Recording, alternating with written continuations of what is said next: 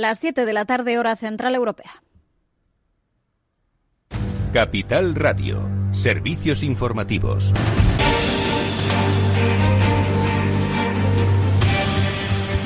¿Qué tal? Muy buenas tardes. Estamos pendientes de las últimas cifras de coronavirus. Sanidad ha notificado hoy 30.579 nuevos casos desde el jueves, 10.217 registrados el pasado 31 de diciembre, último día en el que se publicaron los datos globales de incidencia. En total, la incidencia acumulada de contagios en España de los últimos 14 días se ha reducido de forma ligera, situándose, eso sí, en 272 eh, casos, algo por debajo de los 200 279 que se notificaban el pasado jueves. El ministro de Sanidad, Salvador Illa, junto a la ministra de Política Territorial, Carolina Darias, están compareciendo hasta ahora para informar sobre esas eh, cifras junto con la jefa de unidad del CAES, María José Sierra. El todavía ministro de Sanidad insistía hace unos minutos en que no hay que bajar la guardia. En primer lugar, de agradecimiento por, eh, por el cumplimiento que se está haciendo muy mayoritario de todas las restricciones que se han ido decretando para estos días y, en segundo lugar,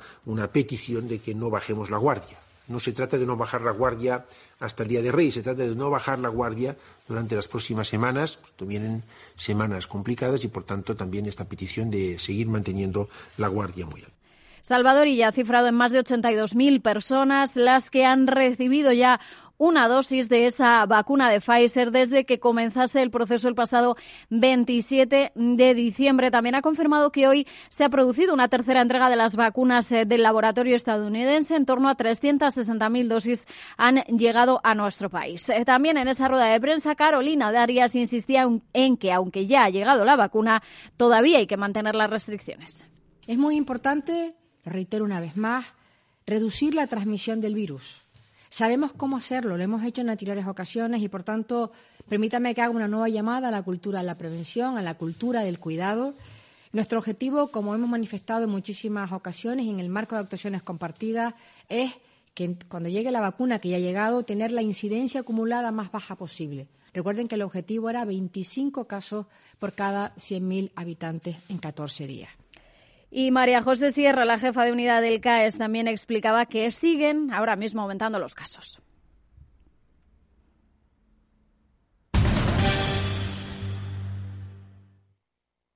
Los casos de las últimas semanas tienen una tendencia claramente ascendente. La incidencia acumulada en los últimos 14 días para, para el conjunto de España eh, teniendo en cuenta la fecha de diagnóstico, es de 272 eh, casos por 100.000 habitantes. Este valor estuvo, si recuerdan, alrededor de y por debajo y alrededor de los 200 en los días 10-12 de diciembre.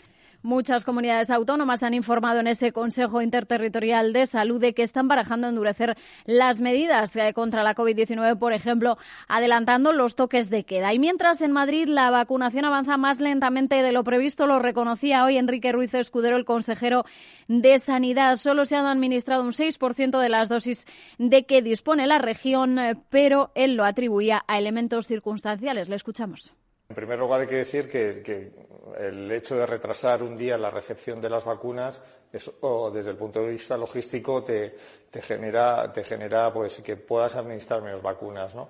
Y hay que, hay que decir que, bueno, que hemos, lo hemos hecho en 60 residencias y eh, también hay que contar, al ser justo el día 31, muchas de estas residencias nos pidieron posponer esa, esa puesta de las vacunas sobre ello hablaremos a partir de las 8 de la tarde, precisamente con el consejero de Sanidad madrileño, con Enrique Ruiz Escudero, en el balance con Federico Quevedo. Mientras Cataluña ha aprobado 10 días de confinamiento municipal y también limitaciones al comercio y continúan las restricciones en Europa, confinamiento parecido al de marzo en Escocia. Sigue así los pasos de Irlanda y Boris Johnson, el primer ministro británico, hablará a las 9 eh, de la noche para anunciar seguramente nuevas restricciones ante la escalada de contagios eh, que se suman en el país. Casi 60.000 acumula ya en las últimas 24 eh, horas. Hasta aquí la información. Les dejamos ya con After Work de la mano de Eduardo Castillo y a las 8 ya lo saben,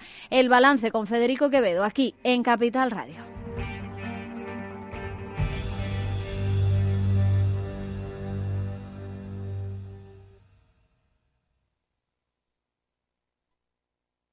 ¿Inviertes en acciones o ETFs habitualmente? Entonces esto te interesa. Invierte en acciones de bolsa española o extranjera sin comisiones, hasta 100.000 euros al mes. Entra ahora en xtb.es y abre tu cuenta 100% online en 15 minutos. Riesgo 6 de 6. Este número es indicativo del riesgo del producto, siendo uno indicativo del menor riesgo y 6 del mayor riesgo. Únete al periódico líder en el sector económico. Suscríbete a El Economista y recíbelo todos los días en tu casa o en tu correo electrónico. Más información en el 902 88 93 93 o en club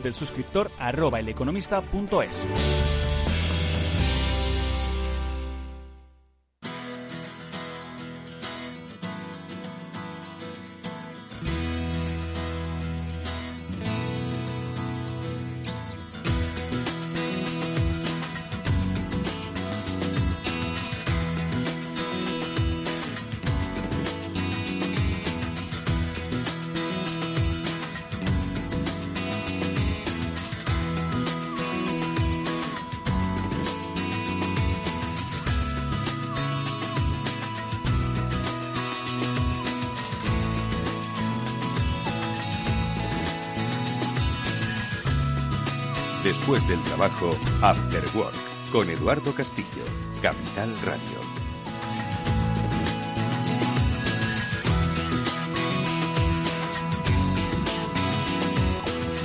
Muy buenas tardes amigos, bienvenidos al primer programa del año, al primer Ciber After Work del año, al primer programa de la ciberseguridad en Capital Radio, que os da la bienvenida pues a este inquietante, incierto y esperanzador, por otro lado, año 2021 en el que ojalá se vayan dilucidando bueno, pues todas las brumas que nos han acompañado durante el pasado año y de las que debemos eh, realizar, por supuesto, lecturas eh, eh, acertadas y lecturas de oportunidad, ojo, por supuesto, con un espíritu crítico sobre todo lo que ha pasado pero siempre con la mirada puesta en todo lo que hemos aprendido y que vamos a poder poner en práctica en, este, en estos próximos 12 meses. Hoy comienza nuestro programa de ciberseguridad, eh, como siempre, de la mano de los mejores especialistas.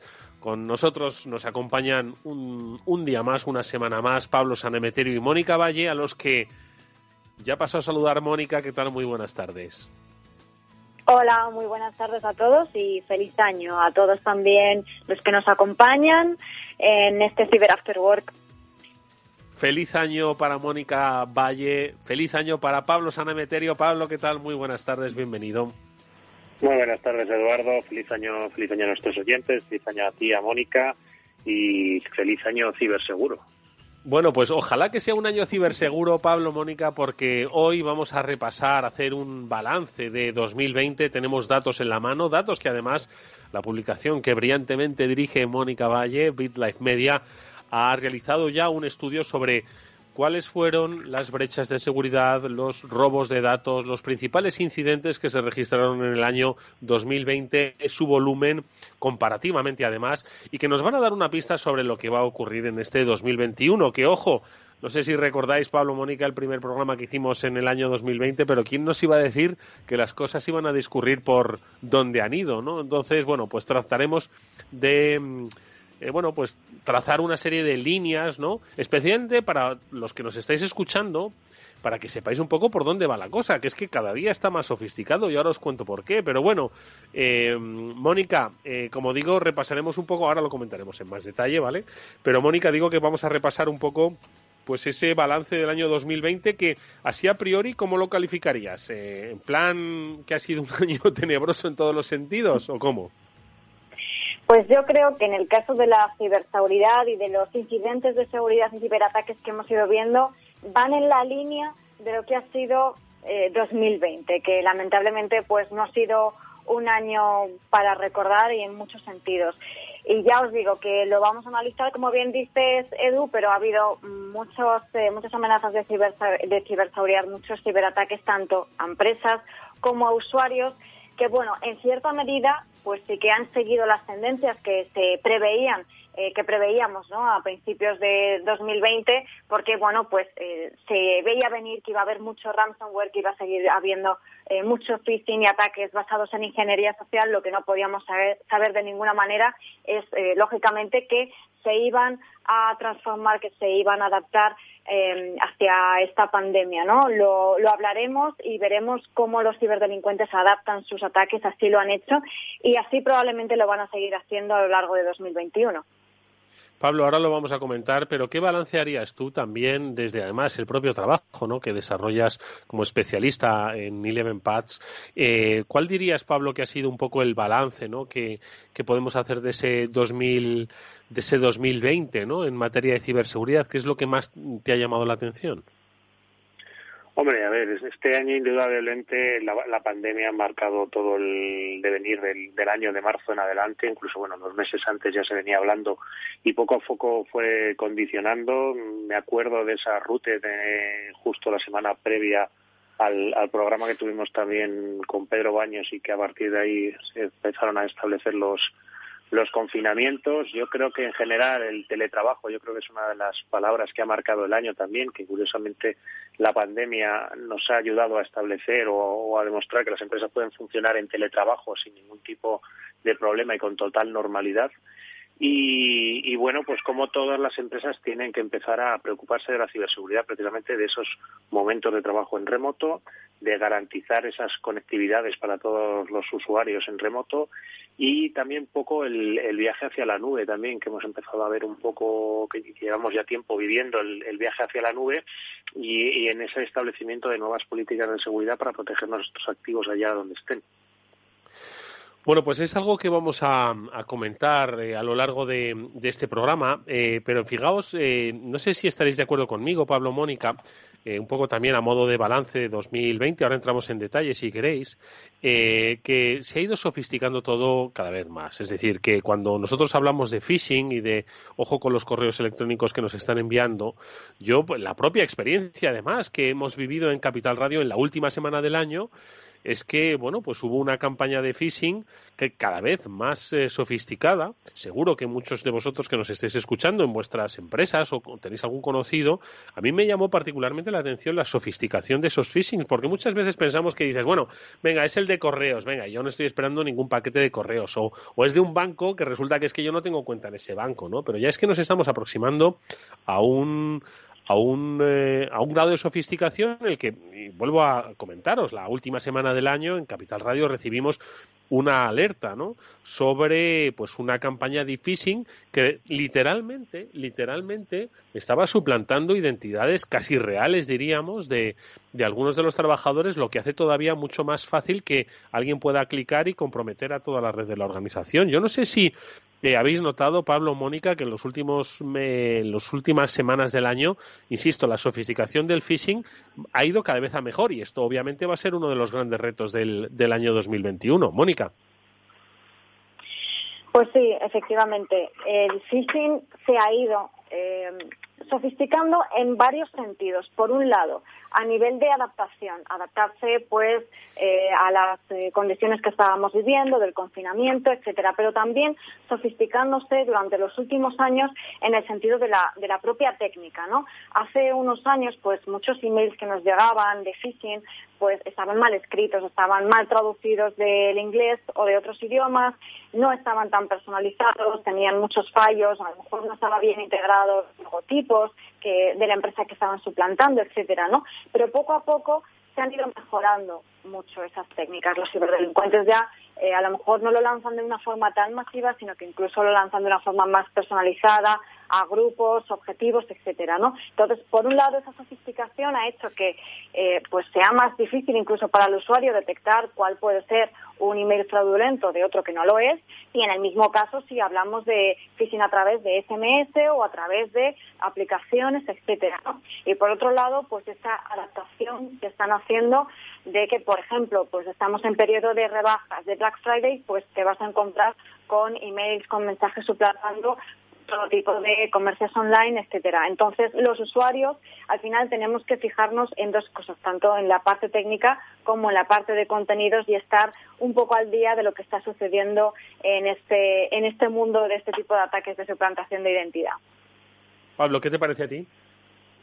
Pues la verdad que poco, poco que añadir más a lo que ha dicho Mónica. En general, pues bueno, vivimos unos tiempos en los cuales la personalización ya de, de, de todo tipo de productos que podemos comprar se va llevando al extremo. Y en esto pues bueno los malos que también se dedican a atacar pues como bien ha dicho Mónica en lugar de dedicarse a lanzar eh, campañas masivas en, en, un mal español un mal castellano y con y sin personalización pues ya lo que van haciendo seguramente pues sea buscar en LinkedIn a ver qué profesionales trabajan en esa empresa tratar de detectar alguna cuenta de correo para ver el patrón de cómo se generan esas cuentas de correo intentar suplantar o, o comprar un dominio parecido al de, al, de la víctima y empezar a generar perfiles o, o usuarios con nombres y apellidos muy parecidos a los que a cómo se genera el correo, a los que trabajan en tu compañía, etcétera. Datos que están expuestos en redes sociales que como bueno, como bien decía también Pedro en el, en el antepenúltimo programa, las redes sociales son un gran escaparate donde estamos volcando mucha de nuestra vida. Efectivamente, yo creo que esa sofisticación nosotros contribuimos un poco a facilitarla, ¿no? Porque, como bien ha dicho Pablo, bueno, al final somos nosotros y ya no estamos hablando de poner lo que hicimos en vacaciones en las redes sociales o contar pues dónde nos vamos a ir, sino que es que en nuestra propia red profesional al final estamos dando muchísimas pistas, muchísimas claves, pues para poder eh, facilitar una posible suplantación de identidad y ya hemos contado a lo largo de estos programas de 2020 pues cómo el timo del CEO nos, eh, claro, a nosotros nos parece un poco de película, ¿no? Y a la gran mayoría le parece un poco de película cuando lee la historia y los titulares, pero es que cualquier empresa ese puede ser vulnerable ante, ante una estafa de estas características, y además de la manera más inocente, y, e insisto, aquí no estamos hablando de que están engañando a gente poco ducha en el negocio digital, todo lo contrario, estamos hablando de que es gente acostumbrada a trabajar en entornos digitales, pero que logran tal grado de sofisticación. Mirad, Mónica, si recordamos eh, lo que ocurrió con estos laboratorios eh, farmacéuticos en Galicia, bueno, pues que, pues que a través de un timo del CEO, pues se hicieron unas transferencias a unos ciberdelincuentes, pues de millones de euros, ¿no? Y, y hasta que no repararon en esa cantidad eh, de gasto que comprometía un poco la liquidez de la propia empresa, no se dieron cuenta ¿no? del, del, que estaban siendo objeto de una, de una farsa. Y eso estaba perfectamente montado, como digo, con información que a priori es eh, bueno pues es útil no en entornos profesionales. Por lo tanto yo creo que sí que los retos a los que nos enfrentamos en 2021 son sin lugar a dudas eh, muy eh, digamos, muy complejos y que ahora, eh, como, como he anunciado al principio, si os parece, vamos a, vamos a repasar eh, en boca de los expertos. No obstante, Mónica, vamos a destacar también igualmente ese trabajo recopilatorio de BitLife Media que ha realizado un resumen sobre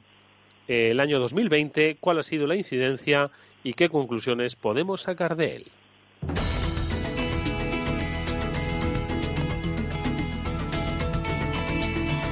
Y este, Mónica, es vuestro informe anual, diría yo, ¿no? El que realizáis en BitLife Media, pues que ha dejado sobre la sobre el escenario este 2020, que ya habéis comentado un poco brevemente. Pero yo no sé, Mónica, si podemos hacer alguna lectura, porque, por ejemplo, en esta información que podéis tener a disposición en bitlifemedia.com, yo no sé si te llama la atención algo, por ejemplo, en el gráfico que indicáis sobre las eh, notificaciones de brechas de datos. Me da la sensación de que eh, eh, o, se han notificado pocas o es que se han producido pocas pero no se han dicho tantas. Mónica, con respecto a 2019, ¿eh?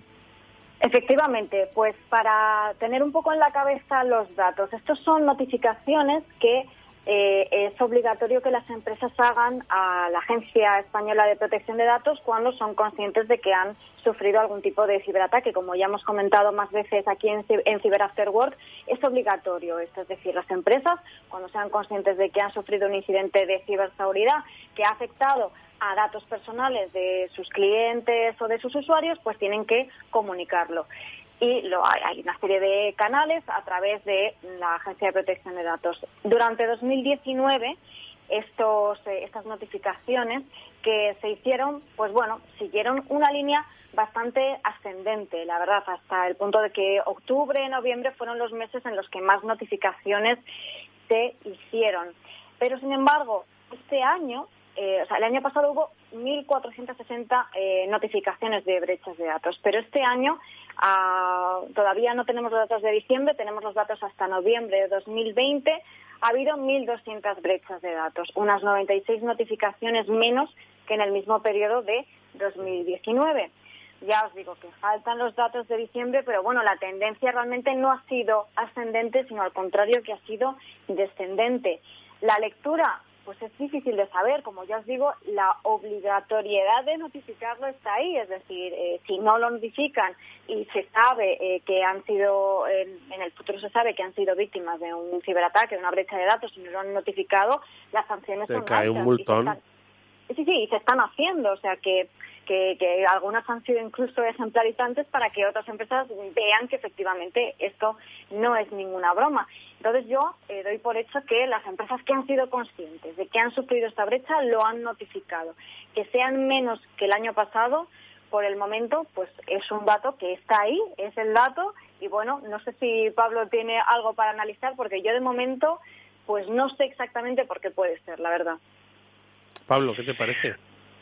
Pues a ver, no tengo tampoco ningún. Vamos a ser bien pensados también, por otro lado. Yo estoy haciendo un esfuerzo por ser bien pensado este 2021. ¿eh?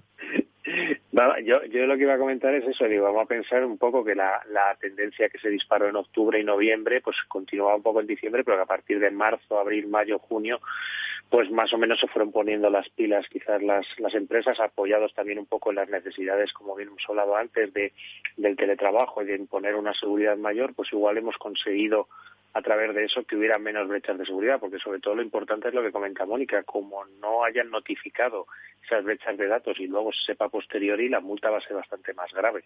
Sobre todo si han sido conscientes de ello y no lo han notificado. Entonces, en ese sentido, pues quiero pensar que poco a poco pues han ido trabajando y también pues en los meses de verano, en agosto, pues quizás los malos han ido también de vacaciones y por eso ha habido menos, menos notificaciones y me llama la atención también el estudio de Mónica que venía, que tienen también las notificaciones debidas a, malware. Curiosamente, pues como hay bastante bastantes notificaciones, bastantes menos notificaciones debidas a malware y quizás más debidas a phishing, con lo cual, pues bueno, un poco ahí un romper una, una, una lanza a favor de la formación de los, de los trabajadores para que intenten no caer en estas trampas de phishing tan fáciles de enviar y muchas veces tan eficaces. Bueno, pues eh, eh, confiemos en que efectivamente ha sido eh, un, un, trabajo bien hecho por parte de las empresas que se han securizado un poco más y han evitado, ¿no? Pues que se hayan producido, pues esas brechas de seguridad y por tanto las consiguientes comunicaciones a la Agencia Española de Protección de Datos sobre las mismas. Sin embargo, ha habido otros episodios en 2020 que, si queréis, pasamos un poco a repasar, pues un poco especialmente por los significativos que os hayan parecido. Han sido muchos los que se han conocido eh, en donde, por supuesto, no solo hemos tenido lecciones de ciberseguridad, sino también lecciones de comunicación, porque, ojo, que te ataquen eh, ni es una vergüenza, ni es un drama. Bueno, es un drama depende, dependiendo, ¿no? Un poco de los efectos. Si estás un poco preparado para frente a un ataque, bueno, pues el impacto puede ser menor, ¿no? De lo que se trata es de que aprendamos, ¿no? De que tomemos buena nota de que por muy grande que sea nuestra compañía, por muy digital que sea y por muy eh, securizada que creamos que está, bueno, pues los episodios se pueden suceder, ¿no? Y, los últimos casos que hemos comentado en, el programa y que en este caso pues tienen que ver con empresas estadounidenses, pues eh, dicen mucho de que puede ser una empresa de software, puede ser incluso una empresa de ciberseguridad que también puede ser atacada. Estoy refiriéndome, Mónica, Pablo, al caso de SolarWinds o al caso de FireEye que son un poco los que marcaron ¿no? el último tramo del año 2020 en materia de, ciberseguridad, pero ya de escala global, ¿no? Pues en el caso de Pablo, por favor. Perdona, eso me pasa, eso me pasa por no apuntar a uno u a otro, ¿no? Y digo, bueno, pues ahí lo dejo en el ring, ¿no? Venga, Pablo, vamos contigo. Adelante. Pues, pues, a ver, yo me quedo un poco con la de las dos son bastante bastante significativas y además han marcado pues el cierre de 2020 claramente. La de SolarWind sobre todo por por a cuántas empresas ha afectado que todavía no llegamos a saber a cuántas, a qué agencias, incluso agencias de alto nivel de seguridad y agencias estatales que están bien protegidas han sido víctimas de pues como hemos muchas veces hemos hablado de esa cadena de suministro, es decir, no te voy a atacar a ti directamente, sino que hemos atacado a un proveedor de, una tecnología de monitorización de redes y a través de su troyanización o a través del comprometer el software de esa compañía, pues hemos llegado incluso a ver noticias, como veíamos esta semana, en la cual los, los malos han estado tan dentro de la red, por ejemplo, de Microsoft, que han sido capaces de leer el código del propio Microsoft Windows, según apuntan determinadas informaciones. Entonces, bueno, dicen que no han sido capaces de modificarlo, pero sí han estado leyendo, digamos, esa parte de código que tradicionalmente Microsoft ha tenido bastante oculta y el, y el código de Microsoft no suele ser muy compartido con la comunidad como pueden ser otros sistemas operativos como es Linux. Mm. Mónica. En el caso de FireEye, eh, además de lo llamativo de ciberataque, pues en el caso de la comunicación que decía CEDU, efectivamente ellos pues enseguida, bueno, enseguida lo comunicaron. No sabemos exactamente cuándo fue el ciberataque, eso es verdad, pero bueno, imagino que en cuanto ellos solucionaron los eh, incidentes internos y pusieron los parches necesarios, sí que lo comunicaron y lo que es ah, más importante aún, pusieron a disposición pública eh, las contramedidas de las herramientas de Red eh, que estaban, digamos, eh, que tenían los problemas, ¿no? Entonces, de esa forma se podía evitar que otros ciberdelincuentes pudieran usarlas de forma ilícita, ¿no? Entonces ellos de forma proactiva pues lanzaron los métodos necesarios para que los clientes y usuarios de su tecnología no tuviesen problemas. Y si nos venimos más cerca, pues eh, tuvimos también el caso de Mafre, un, caso de comunicación que lo contamos aquí. Sufrieron en agosto un ciberataque, un ransomware en este caso, como tantas y tantas otras empresas que han sufrido ataques en este caso de ransomware. Entonces, bueno, eh, su propio su propio CEO en España pues dio a conocer el ataque a través de una publicación en su sitio web, en su LinkedIn, etcétera. Y bueno, pues fueron muy transparentes y fue un ejemplo, lo estuvimos comentando, de cómo eh, comunicar eh, que se ha sufrido un ciberataque, ser transparente con los, los, distintos públicos y la sociedad y también pues dar ejemplo a otras empresas que a lo mejor puedan sentir, eh, no sé si vergüenza, pero bueno, que puedan eh, sentirse mal por comunicar esto, puedan pensar que es contraproducente para ellos. No, si las cosas se hacen bien y se comunican bien, al final se va a obtener eh, mucho, mucho más beneficio que si no se comunica o si se actúa de una forma opaca. Porque al fin y al cabo, como decimos siempre, cualquier empresa, ya sea grande o pequeña, es susceptible de sufrir un ciberataque. A veces se ponen todas las medidas y al final, pues se cae igualmente, ¿no? Por esta sofisticación que estábamos hablando. Así que contarlo cuando se pueda y contarlo bien siempre va a ser mejor que no contarlo o dejar que lo cuenten otros por ti.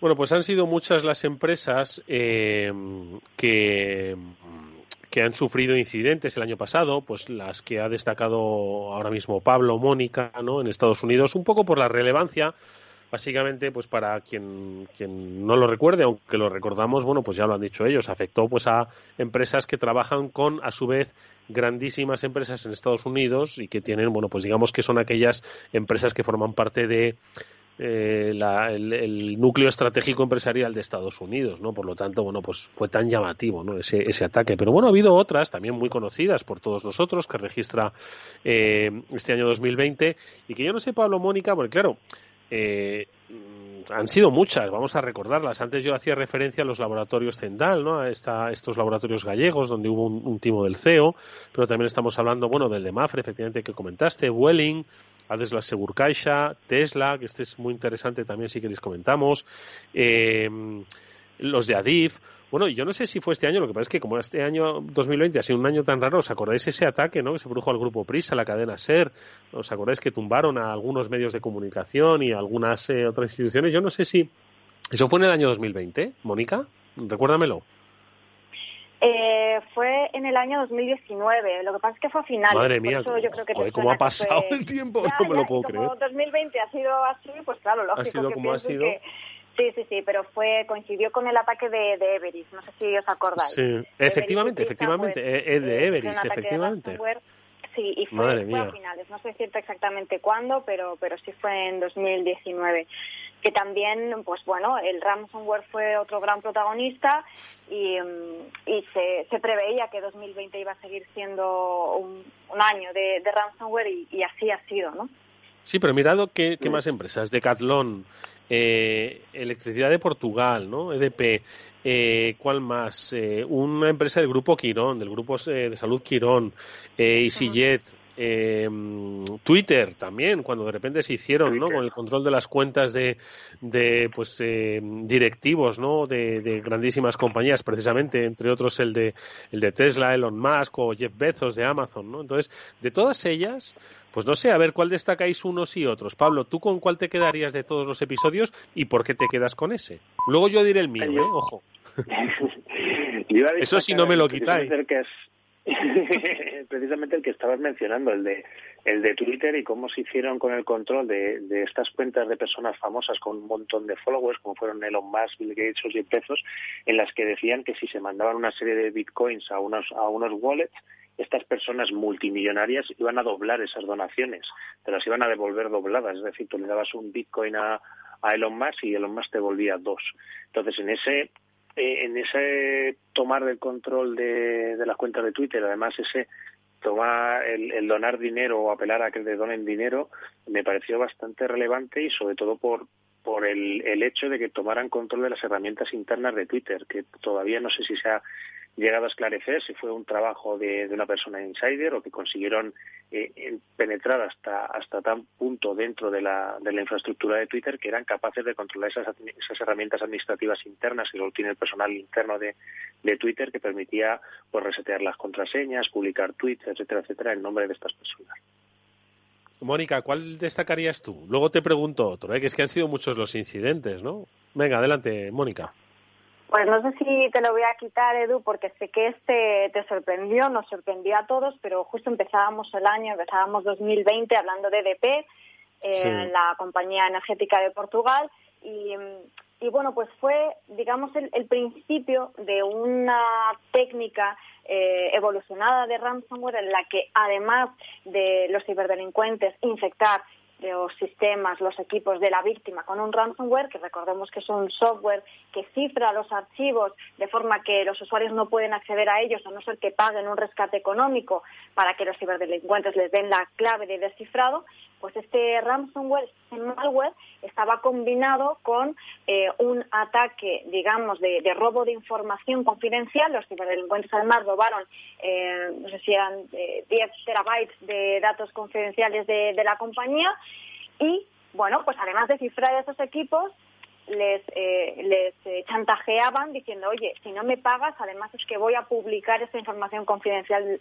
eh, de forma pública, ¿no? Así que es un, un doble chantaje y esa fue una de las primeras veces que lo vimos y se ha ido repitiendo a lo largo del tiempo esta técnica.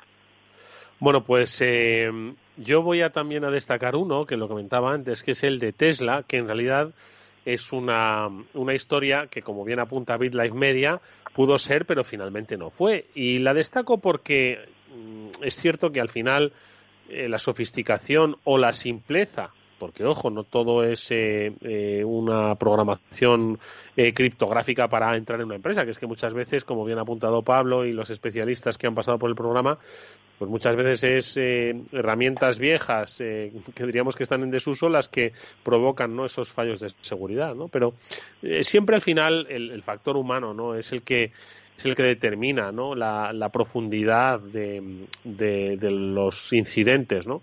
Y yo me quedo con este de Tesla que destaca BitLife Media y es que es algo que, que a muchos quizás nos parezca sorprendente, ¿no? La lealtad y la deslealtad, ¿no? Dentro de las propias compañías. Pero eso existe no solo en las películas. Y es que el caso de Tesla, como, como apunta Mónica, eh, se produjo eh, ya que un, un empleado de la compañía, el fabricante de automóviles, eh, eh, recibió una oferta de un grupo cibercriminal para introducir un malware en una fábrica, en una de las fábricas de Tesla. Eh, el ataque se frustró gracias a que este empleado, bueno, pues lo denunció a las autoridades en Estados Unidos y obviamente, bueno, pues no se produjo este, este ataque. Pero me llama mucho la atención, eh, no sé a vosotros, pues que, que muchas veces habéis hablado, ¿no? Del empleado desleal, ¿no? Y de que cómo eh, los ciberdelincuentes van a tratar de utilizar todos los resortes, tanto técnicos como humanos, para poder, eh, bueno, pues eh, cumplir sus objetivos, ¿no? Y al final, pues ojo, el, dinero con el que entiendo que querían chantajear a, estas personas, a esta persona, bueno, pues en algunos pues hace efecto y se consuma un poco ese, ese problema. Por eso me llamó mucho la atención eh, que esto que parece más de películas eh, en realidad ocurre y ocurre con más frecuencia de la que creemos. Mónica. Pues sí, efectivamente. Estas cosas pasan, pasan mucho, pero este tipo de este tipo de noticias no salen a la luz en los medios de comunicación. Lógicamente esto ya se suele quedar más en el entorno interno de las empresas. Pero este caso que mencionas de Tesla sí que es muy llamativo porque, bueno, es un ejemplo de cosas que pasan constantemente, ¿no? Al final, la ingeniería social eh, se utiliza muchísimo para intentar engañar, para intentar manipular a los usuarios, a empleados. Todos hemos sido víctimas de la ingeniería social o nos han intentado estafar de esta forma un montón de veces, pero luego está, está esa otra técnica que es eh, más directa, ¿no? que es intentar pues que alguien dentro de la compañía eh, te dé algo de información y tú a cambio pues lógicamente los ciberdelincuentes le ofrecen en este caso eh, mucho dinero o cualquier cualquier otra cualquier otra cosa no pero esto pasa pasa mucho. Eh, también fuera del entorno de los cibercriminales como tal pues bueno la competencia desleal que existe de toda la vida pero ahora pues utilizando medios informáticos. ¿Y cuál más destacaríais eh, que ha tenido lugar este 2020 y que bueno pues nos debe también un poco pues sobre alertar ¿no? sobre sobre las, eh, las eh, los efectos ¿no? de un ciberataque y sobre todo las consecuencias que ésta pueda tener. Pablo, ¿con cuál te quedarías tú como causa-efecto? Ah, yo quería destacar una que me, llamó bastante la atención este año, quizás ha sido por la multa que le ha supuesto, que es a, a H&M, que le supuso una multa de 35,3 millones de euros por espiar a sus empleados. Es decir, en la vuelta a la pandemia, pues determinados se, se estuvo eh, recabando determinada información de ámbito muy personal y privado de sus empleados. Entonces, al final, la, Agencia de Protección de Datos lo que decidió es multar, a la a, esta empresa con una cantidad lo suficientemente importante para que el resto de compañías empiecen a plantear bien en serio la seguridad de sus datos. De hecho, hace poco leía una noticia también en la que referían que precisamente esta empresa a la que hemos hablado antes, eh, SolarWinds, se había empezado a tomar un poco más en serio la seguridad de sus productos a raíz de la normativa GDPR en 2007, 2017. Perdón. Entonces, eh, este tipo de normativas legales que a veces pues quizás parece que llegan tarde, pero que al final tienen su efecto. Al final consiguen que las, las compañías se vayan tomando más en serio la, la ciberseguridad y la privacidad de los datos de trabajadores, clientes y, personas en general que pasen por sus, por sus sistemas. Bueno, pues eh, el multón que le cayó por eh, espiar a sus empleados, ojo que al final las herramientas eh, hay que utilizarlas de manera correcta, por supuesto, para mm, en el seno de las compañías, ojo, y no solo tener una buena protección, sino también un buen código de conducta. Bueno, vamos a hacer brevísimamente una pausa para, mm, para seguir comentando los, los, aspectos vividos, los episodios vividos en 2020, pero sobre todo que nos, des, den pistas eh, para saber a qué nos podremos, nos podríamos enfrentar en materia de ciberseguridad para el año 2021. No os vayáis, volvemos enseguida. After Work con Eduardo Castillo.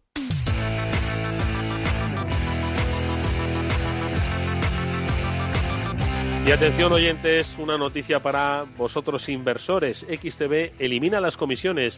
Ahora con XTB puedes comprar y vender acciones y ETFs con cero comisiones. Cero comisiones hasta 100.000 euros al mes.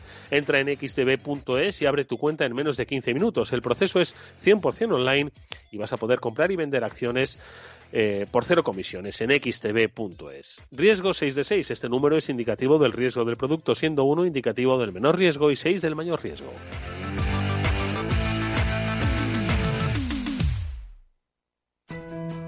En el balance nos preocupamos por nuestros hijos, por su vinculación con el mundo de Internet y las redes sociales, y analizamos sus riesgos de la mano de Pilar Rodríguez en Familias Enredadas, todos los lunes a las ocho y media de la tarde en el balance, Capital Radio.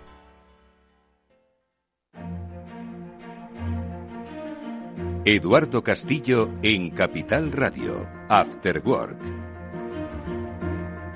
Bueno, estamos en el Cyber After Work, que es el programa de ciberseguridad de Capital Radio, un programa que, por cierto, vamos a recordarlo, ¿no? Podéis seguir en directo ahora mismo o quizás ahora mismo lo estéis escuchando a través del podcast que o bien a través de la página web de Capital Radio o de las diferentes plataformas de podcasting, pues estáis eh, consumiendo y compartiendo. Además, eh, algunos de estos programas que realizamos con Pablo Sanmeterio, Mónica Valle, los podéis también visualizar a través de los programas especiales en el canal de YouTube de Capital Radio y que, por ejemplo, vamos a recordar el último que hicimos, que fue el último programa del año 2020, pues eh, nos juntó a unos pocos amigos de la ciberseguridad entre ellos Román Ramírez, entre ellos a eh, Samuel Bonete, a Ángel Ortiz, a quién más estuvo por ahí, Pablo, recordádmelo, a Josep, Albors, eh, Iván, Iván Mateos de Sofos, Mateos de Sofos. Y, César, Cabanas de Retrieval, sí, aparte de Mónica y Pablo. Bueno, pues en el canal de YouTube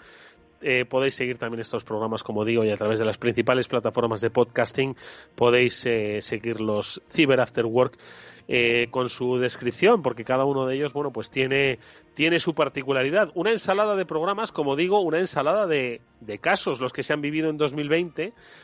Eh, porque hemos tenido phishing, hemos tenido eh, timo del CEO, hemos tenido eh, ataques de geoestrategia, hemos tenido brechas de seguridad, hemos tenido infiltraciones a través de actualizaciones del sistema, actualizar, actualizar según qué casos. Hemos tenido, una, como digo, una ensalada de, de, problemas en 2020 que no sé si os aventuráis a, predecir pues quién va a ser un poco el protagonista este 2021 o si vamos a tener un poco el mismo pupurri de productos eh, para el año que viene. Mónica, ¿tú qué crees?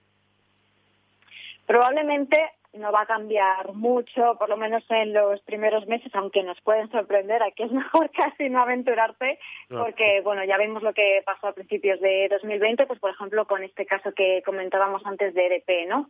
Pero sí que la sofisticación y la personalización, eh, casi todos los expertos coinciden en que se van a seguir personalizando porque los ciberdelincuentes, eh, pues lógicamente han detectado que si pueden personalizar, invertir eh, más recursos y más dinero en personalizar y en adaptarlo al, a, un, a una víctima en concreto, a unas víctimas, pues eh, pueden tener un, un beneficio mayor, ¿no? Entonces, en, en 2020 hemos estado viendo cómo ha habido muchos ataques que, lógicamente, por el efecto de la pandemia, se han dirigido al sector de la salud, al sector farmacéutico. Lo hemos visto, como comentabais antes, con Zendal, lo hemos visto con otros, eh, con otros casos. Pues lo seguiremos viendo probablemente ataques dirigidos al sector de la salud, eh, más phishing en este caso, pues a lo mejor ya no tan orientado a temas de teletrabajo como estábamos viendo, aunque va a seguir el teletrabajo, pero probablemente pues orientado a temas de interés como pueden ser las vacunas, etcétera.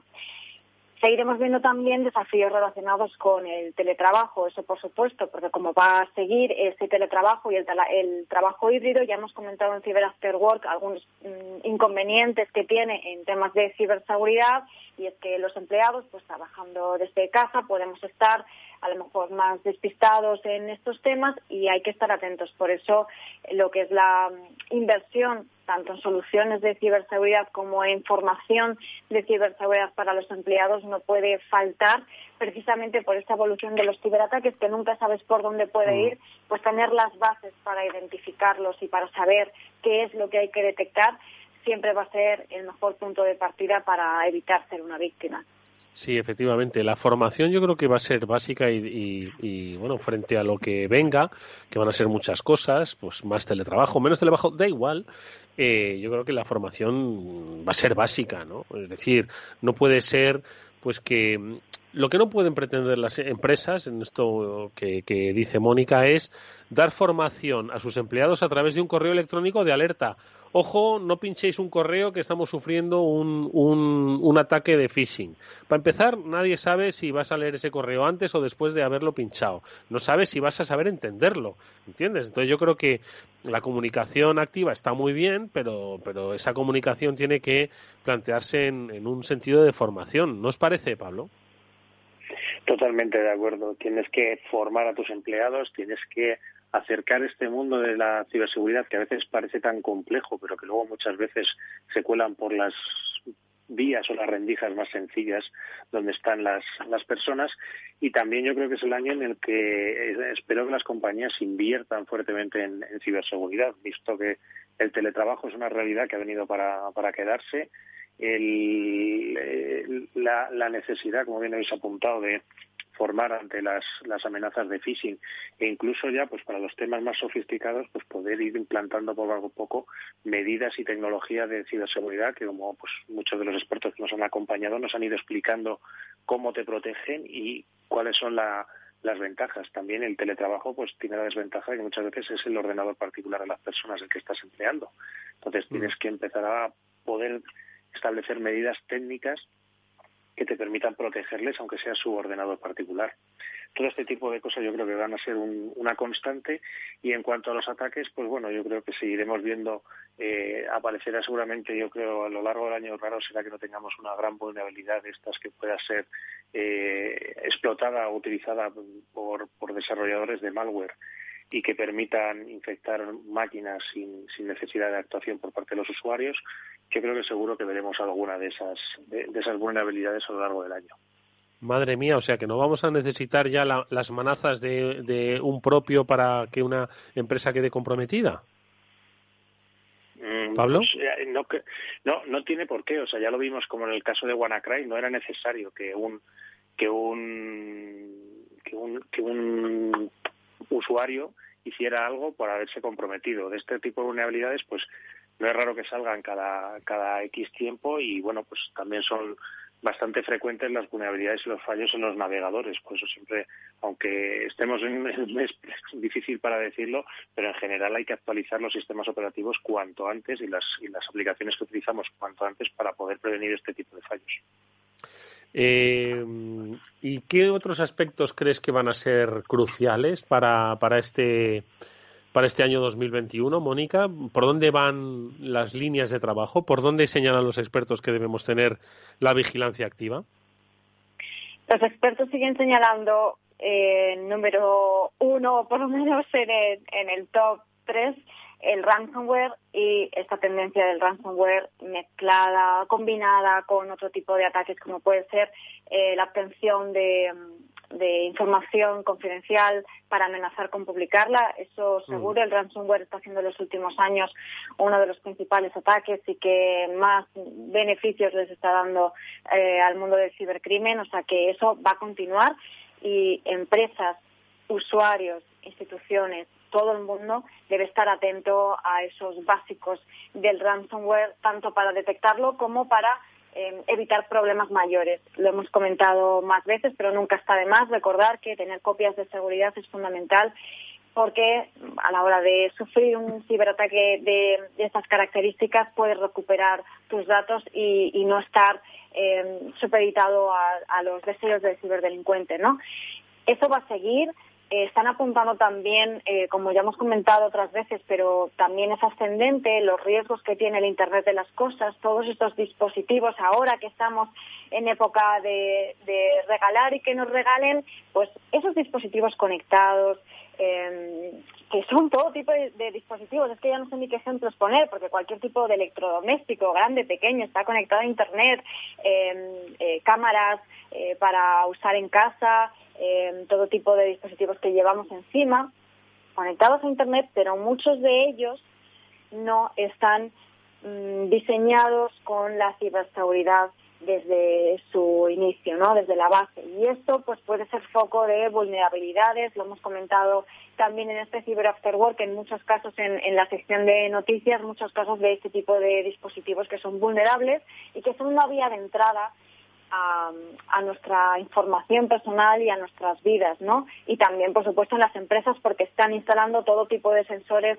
basados en, el Internet de las cosas y también pueden ser vulnerables. No significa que todos lo sean, pero que el que adquiramos o el que implementemos en nuestro hogar o nuestra empresa, que lo verifiquemos antes si verdaderamente cumple con unos mínimos de ciberseguridad.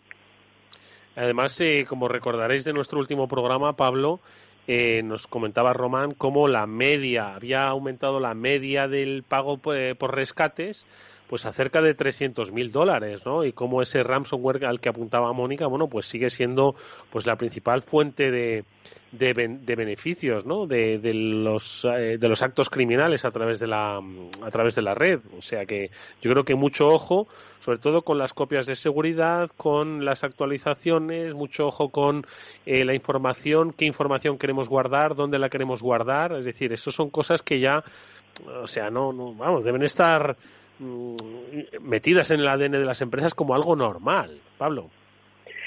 De las empresas y casi me atrevería a decir también de los particulares. De los particulares, sí, sí, es cierto. el, ransomware no va a desaparecer. El ransomware sigue con nosotros y cada vez le va a costar más hacer negocio porque, por suerte o por desgracia, las empresas van o bien aprendiendo en carnes propias o bien viendo las barbas de su vecino eh, afeitar, pues van poniendo eh, las medidas de seguridad, van poniendo esas copias de seguridad, como bien decía Mónica, y pues eh, también pues a ahondar un poco también en lo que decía Mónica, si la parte del IoT, el Internet de las cosas y todos estos aparatos que vamos a ir introduciendo en nuestras casas, incluso pues eh, se actualizan. Entonces también en ese sentido los, los usuarios tienen que aprender a ver cómo se pueden actualizar sus, los, los, sistemas operativos de estos dispositivos de IoT que vamos a poner o que van a ir poniendo cada vez más en sus, en sus casas y que requieren de esas actualizaciones. Y también, bueno, pues quizás comprar aquellos que provean actualizaciones, porque igual la compra es muy barata, pero nunca tienes una actualización, con lo cual es un problema de seguridad para, para tu privacidad.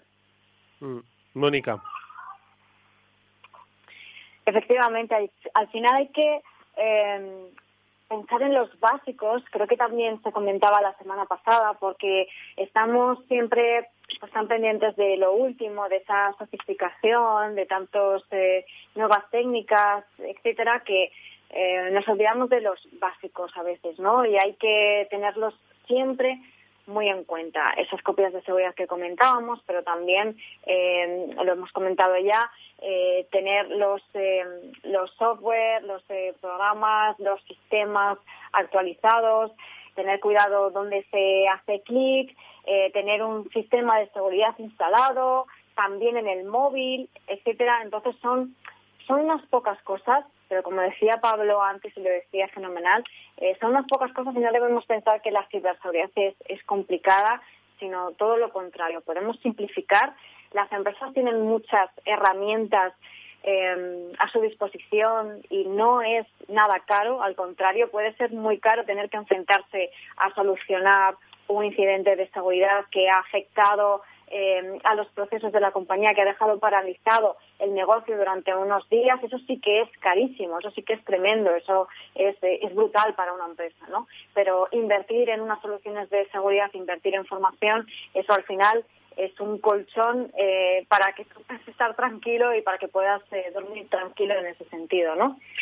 Y por otro lado, eh, los usuarios también eh, pues tenemos que, concienciarnos de, eh, de, que esta ciberseguridad no es complicada, sino que forma parte de nuestro día a día. Y también yo creo para 2021, para este año lo que me gustaría cambiar es un mensaje que se dice a veces de que el, bueno, se dice mucho y lo hemos dicho todos a veces inconscientemente, de que el empleado es el eh, el punto débil, el eslabón débil de la cadena de la ciberseguridad, ¿no? Y transformarlo por ese otro mensaje que hemos dicho muchas veces de que en realidad es la última barrera.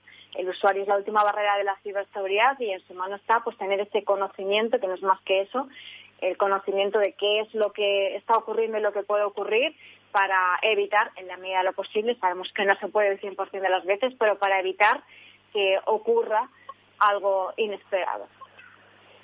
Bueno, pues eh, ahí van eh, algunas de las principales eh, recomendaciones que los expertos están dando y que nuestros expertos particulares, Pablo Sanemeterio y Mónica Valle, pues tienen a bien recordarnos, ¿no? Mucho cuidado con los correos que abrimos, mucha formación, mucha cultura de seguridad en las empresas, mucha cultura de seguridad en nuestra casa, ojo, porque es cierto que desde esta perspectiva de Capital Radio siempre estamos pensando en las organizaciones, pero al final el volumen de mm, información que manejamos en nuestros entornos eh, personales, ¿no? Pues también es muy elevado y ojo, al final el provecho eh, va a obtenerse allí donde vean que, que puede obtenerse, tanto en, la, en el ámbito particular como en el ámbito empresarial. Por lo tanto, formación, cultura de ciberseguridad y, y bueno, sosiego y tranquilidad. Que ojo, que como dicen, pues lo importante es estar preparado, ¿no? Y que eh, los potenciales incidentes de ciberseguridad a los que estamos expuestos, pues no nos pillen tan, tan de sorpresa. Nosotros, si os parece, nos vamos a ir, pues, eh, deseando varias cosas. Que os traigan mucha seguridad los Reyes Magos, a vosotros eh, y a vosotras las empresas, a los domicilios, que haya mucha cultura de ciberseguridad y que si queréis ampliarla, pues también podéis hacer, hacer libros, o sea, regalar libros, porque aunque no lo creáis, estos tequis de la ciberseguridad escriben libros, Pablo, ¿a que sí? Bueno, Mónica ya tiene uno que es un bestseller, pero vamos, Mónica es que es, una tía brillante de la comunicación, ¿no? Pero los, los tequis estos de ciberseguridad también escriben libros. De hecho, uno de los que tuvimos no hace mucho, en, precisamente representándonos en Black Hat, como es Alfonso Muñoz, pues estuvo ha, publicado un libro en Amazon que es criptografía ofensiva, atacando y defendiendo organizaciones, criptografía aplicada para pentesters, programadores y analistas, del cual, pues aparte de explicar en más de 800 páginas de forma práctica la criptografía para este tipo de perfiles quizás más técnicos, pero tiene un punto benéfico muy interesante y es que destina el 100% de lo recaudado a familias necesitadas, con lo cual, además de compartir su conocimiento, pues también es de grandísima generosidad en estos momentos en los que precisamente las familias lo están, no, no todas las familias lo están pasando bien, pues que haya este tipo de iniciativas que además pues ayudan a, las familias. Yo ya he comprado el mío. bueno, pues hacerlo no miréis el volumen de páginas, sino mirad el objetivo y, por supuesto, el conocimiento, porque hay que decir que Alfonso Muñoz eh, aparte de ser una excelente persona, es un comunicador impresionante. Y la lección que nos dio de criptografía, a los que se nos escapaban un poco esos términos, pues fue magistral. Me gustaría además recordarle a nuestros oyentes, Pablo, qué programa fue, qué semana fue, para que lo busquen en nuestro, en nuestro archivo sonoro y puedan recuperar esa conversación interesantísima que tuvimos. ¿Cuándo fue que estuvo Alfonso con nosotros? Que además fue hace nada, fue en diciembre, a principios de diciembre fue hace bien poquito. Eh, me encanta que me hagas estas cosas y me pilles totalmente sin la información a mano. Pero el, el, episodio 113, en el que estuvimos hablando, el episodio, eh, estuvimos hablando del timo de servicio técnico y de Black Hat Europa, ahí estuvo Alfonso Muñoz. Yo creo que estás hablando también de Gonzalo. Gonzalo estuvo en el, en el anterior, en el 112, en el de criptografía y computación cuántica. Efectivamente, también, Pues nos estuvo compartiendo la, de, de forma muy muy muy didáctica efectivamente y, muy didáctica lo que es la criptografía y hasta dónde está metida en nuestro día a día.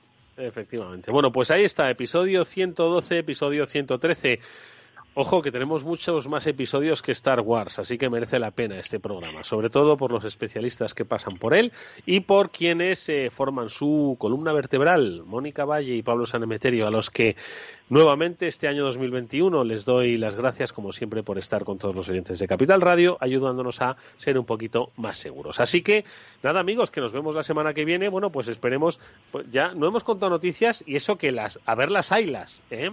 Que, las, que ya tenemos noticias de 2021, ojo. Pero bueno, nos reservamos si os parece para la semana que viene. ¿Os parece? Efectivamente. Eduardo. Venga, Pablo y Mónica, muchísimas gracias y hasta la semana que viene. Y a todos ustedes, nos vemos mañana en el Afterword de Capital Radio. Hablaremos pues de muchas cosas de la economía, de muchas cosas de la vida, muchas cosas de las vacunas, de si realmente se está gestionando bien la inoculación de las mismas. Amigos, nos vamos hasta mañana. Adiós.